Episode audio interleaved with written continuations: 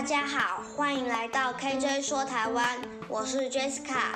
今天我们要讲的台湾地名故事是鱼藤坪记趣。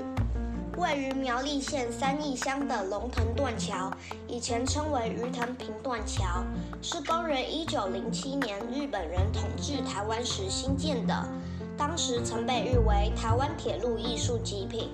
公元一九三五年，关刀山大地震时，龙腾断桥被震毁，到了民国八十九年的九二一大地震，断桥残存的部分再度遭受严重的毁损。震毁的断桥虽然失去交通运输的功能，却成为一座拥有残垣之美的景观桥。每逢假日，许多游客都专程来欣赏断桥的特殊景观，使龙腾断桥成为三义乡著名的观光景点。龙腾旧名鱼藤坪，鱼藤是一种有毒的植物，只要在水里将鱼藤垂出汁液，鱼儿沾到毒水就会昏死过去。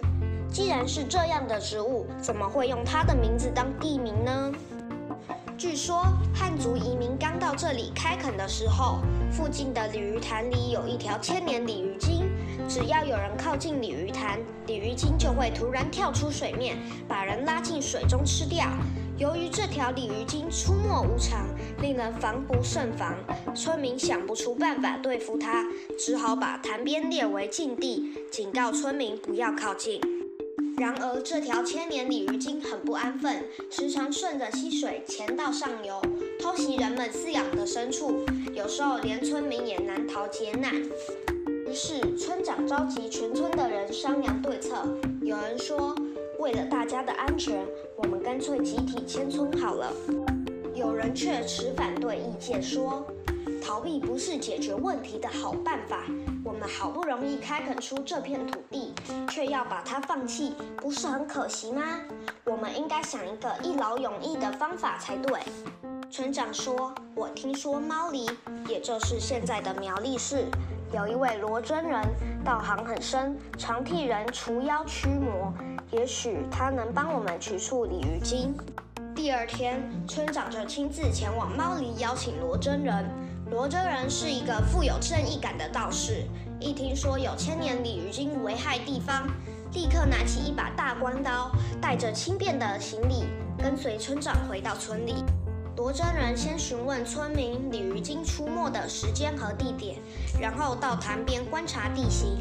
罗真人走啊走，忽然在一株蔓藤植物前停下来，面露喜色地说：“这正是我需要的东西。”村长说：“我知道这种植物叫做鱼藤，以前我们都用它的汁液来毒昏鱼儿，可是这对作怪的千年鲤鱼精并没有作用啊。”罗真人说：“用平常毒鱼的分量对付鲤鱼精当然没有效。”但是如果分量用得足够多，能够使鲤鱼精昏死一会儿，我就可以趁机用大关刀杀死它。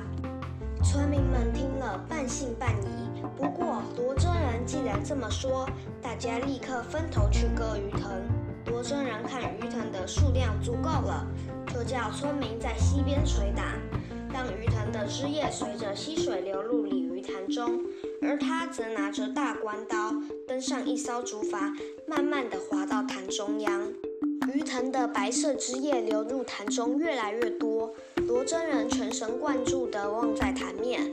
忽然，潭水剧烈地震荡起来，一条三丈长的鲤鱼精浮出了水面。罗真人赶忙举起大关刀，在鲤鱼精的身上连砍了好几刀。鲤鱼精痛得醒过来，大嘴一顶。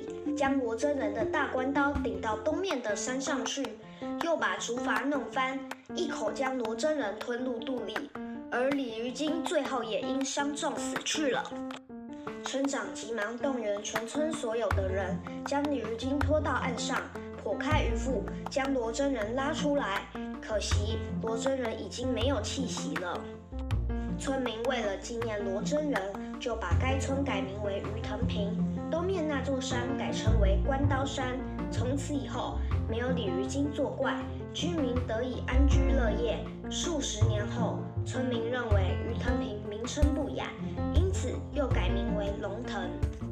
如果喜欢我们今天讲的故事，请关注我们的频道。并订阅分享。KJ 说台湾，我们下次见，拜拜。